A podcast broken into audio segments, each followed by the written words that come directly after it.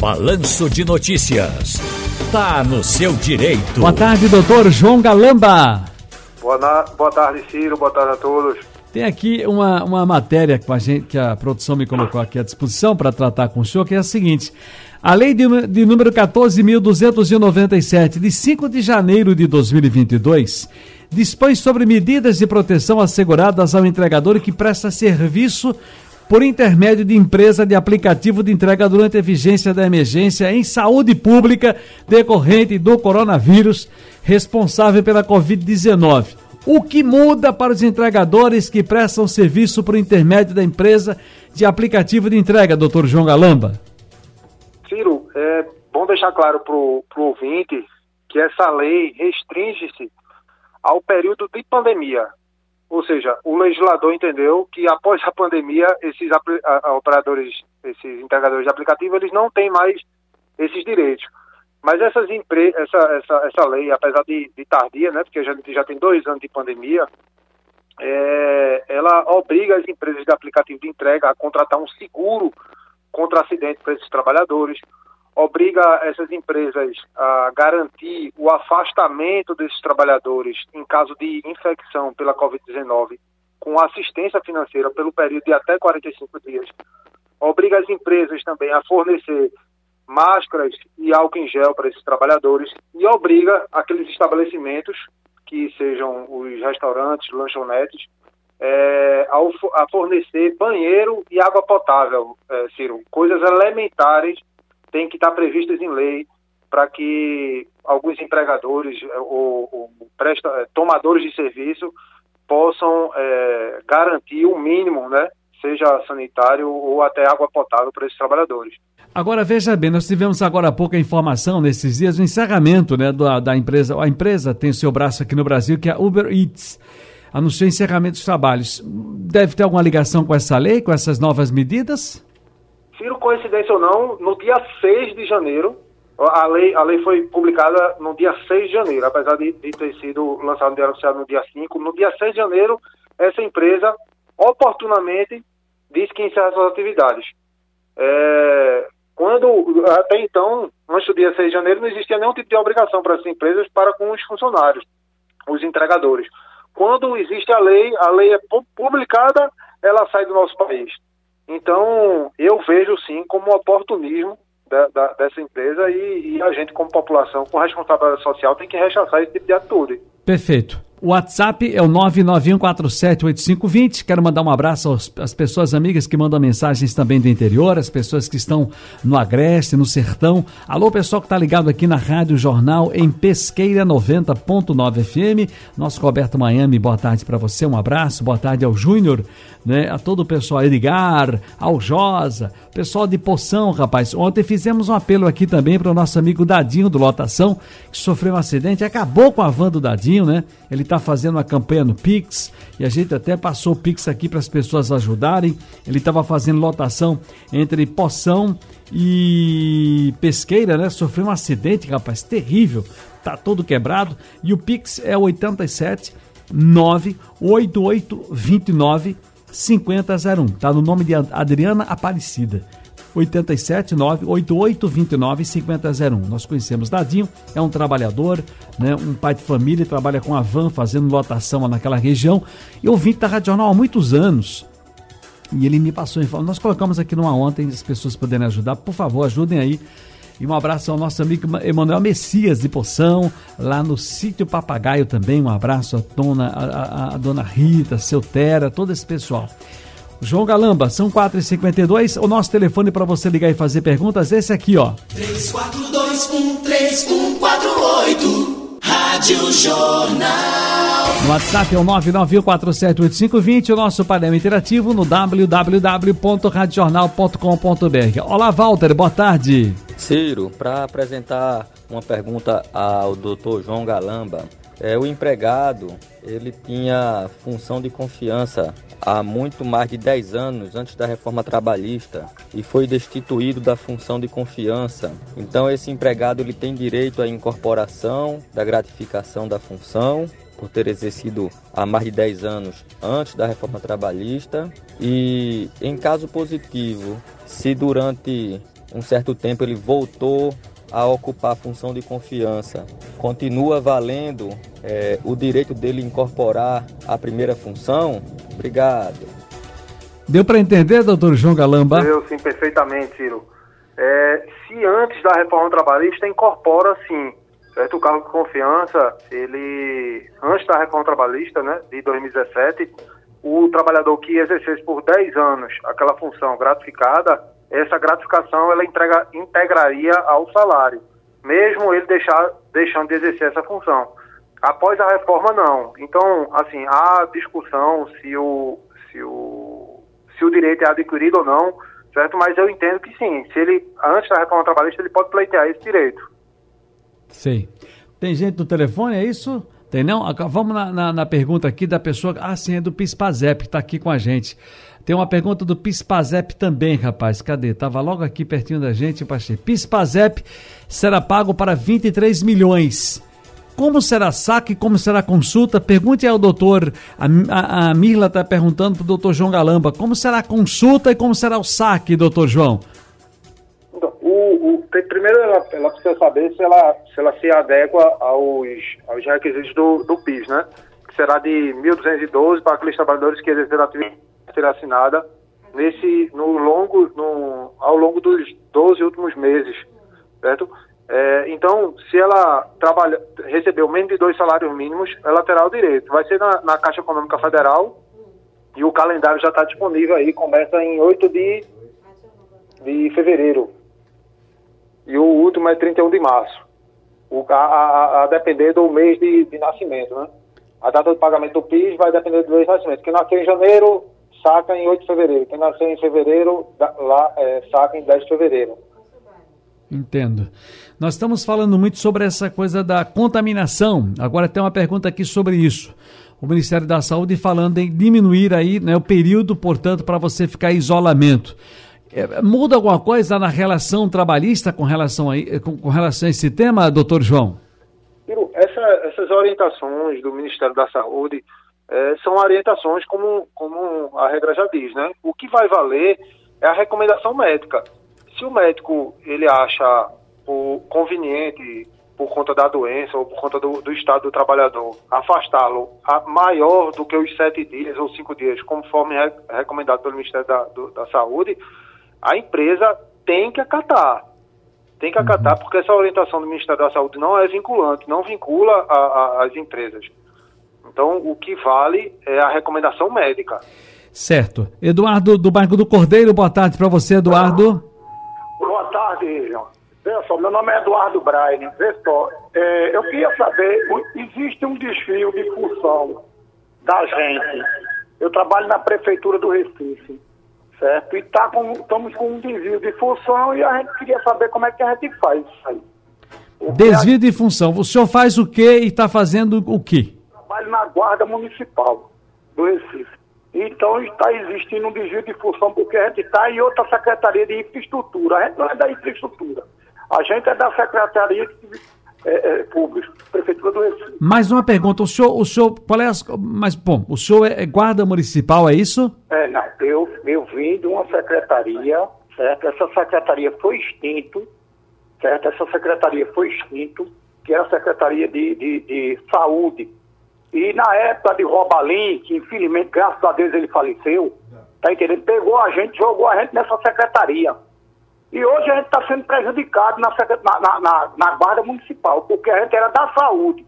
Jogaram a gente nessa secretaria e até hoje a gente está nessa situação. Como é que se resolve isso, doutor João Galamba? Então, ele tem que procurar o, um advogado da confiança dele para que, junto à Justiça Estadual, né, que é o, o TJPE daqui, o Tribunal de Justiça de Pernambuco, pleitei esse desvio de função pública do servidor público municipal, que é onde ele a justiça que tem competência para que para que julgar isso, já que ele é, é estatutário.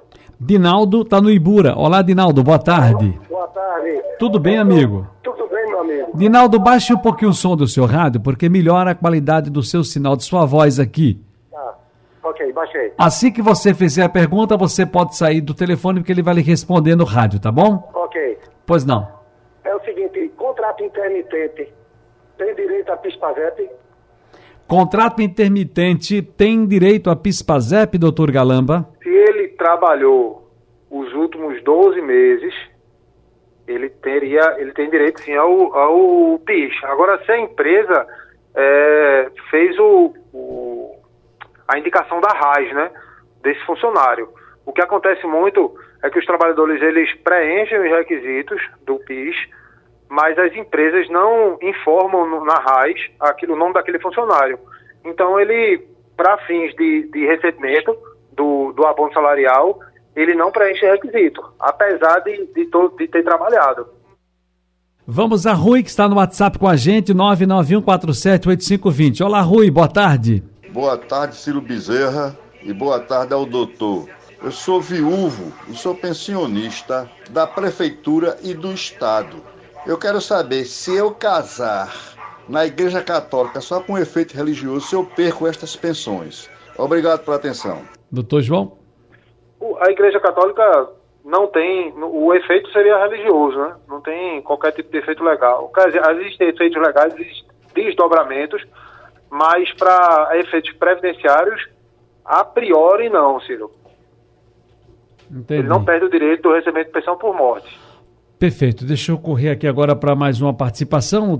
Cadê a linha 1? Linha 1, no Ibura de Baixo está o Duarte. Olá, Duarte. Como vai, amigo? Tudo bem? Tudo bem, Ciro.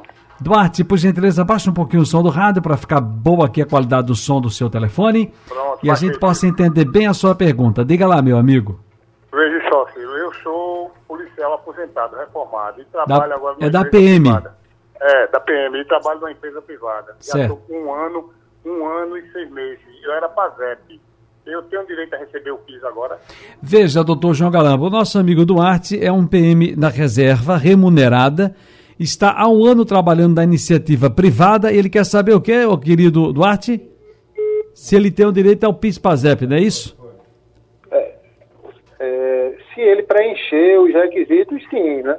Não, não é o fato dele, dele ser aposentado que vai, que vai é, deixar de receber o, o, PIS. Ele já deve, provavelmente, ele recebeu o PASEP, por ser funcionário público, e o PIS agora, se ele, se a empresa declarar ele na RAIS, certo? E ele preencher, não receber mais que dois salários mínimos, ele terá direito sim, o Duarte. Laiane, tá no aplica tá no nosso WhatsApp. Oi, Laiane, boa tarde. Boa tarde, Ciro. É, me tira uma dúvida, eu trabalho numa cooperativa de reciclados. E eu gostaria de saber os meus direitos trabalhistas. Faz quatro meses que não pagam. Aí como é que eu faço para saber o que eu tenho direito e o que eu não tenho? Muito obrigada. De nada, Laiane. Vez ou outra chega aqui uma dúvida sobre isso, doutor João Galamba, com relação a cooperativas.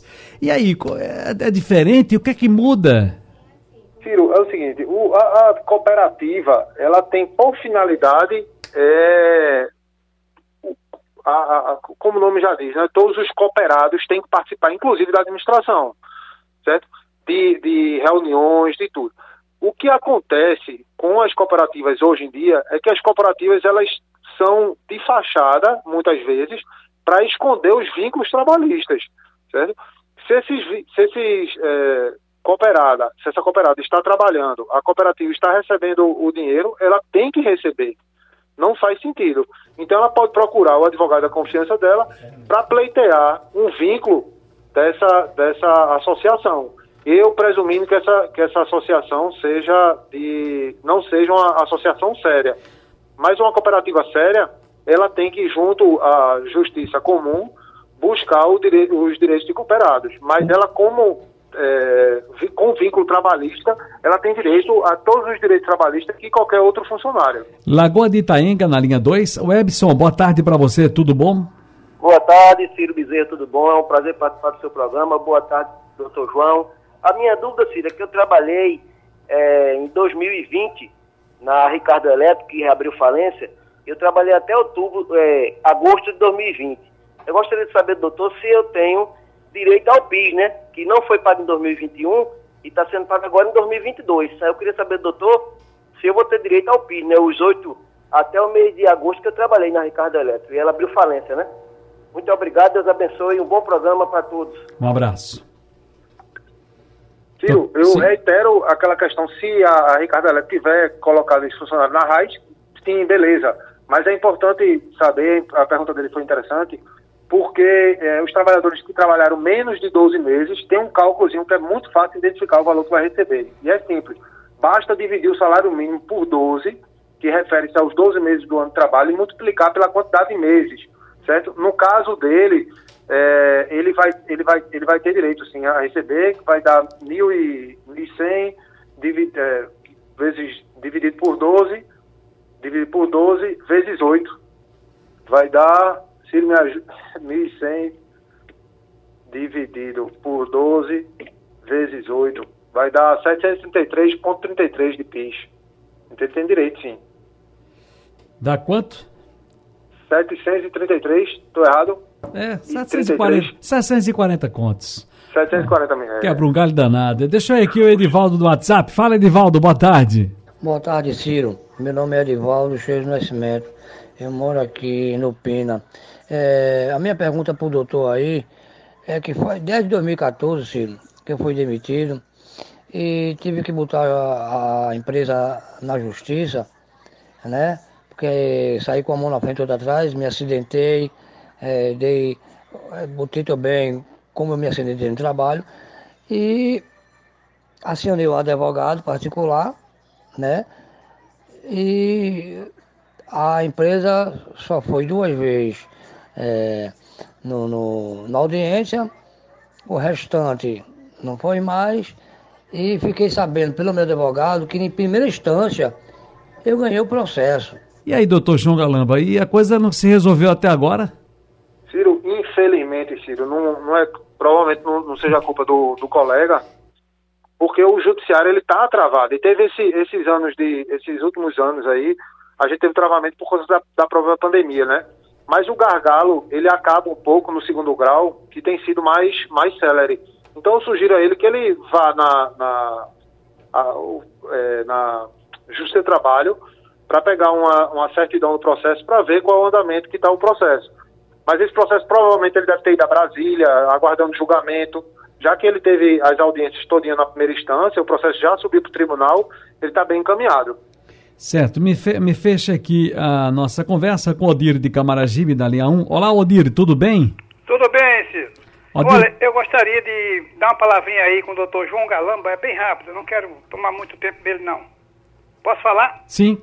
Olha, doutor João Galamba, por favor, meu nome é Odir, eu sou pai de um filho que faleceu num infarto fulminante no dia 4 de dezembro do ano 2018.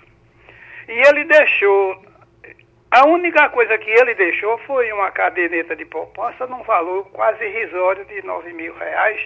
E não tem esposa, não tem filho, não tem bens, não tem casa, não tem nada. Agora, a única pessoa que ficou foi eu e a esposa.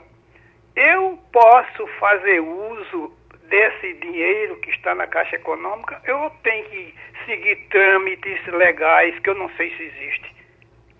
O senhor pode é, dispor desse dinheiro, sim. O senhor é o herdeiro desse, do, do, seu filho. Então, o senhor tem duas opções. O senhor pode, na Caixa Econômica, tentar fazer esse levantamento, levando a certidão de óbito lá do, do a certidão de óbito do seu filho, junto com a declaração do INSS mostrando que ele não existe herdeiros dele, para que o pessoal tente levantar, para tentar a possibilidade de se levantar é, extrajudicialmente junto à Caixa Econômica. Certo. Caso isso não seja possível, você tem que entrar com um processo que se chama é, alvará judicial, para que o juiz determine que a Caixa Econômica libere esse dinheiro para o senhor.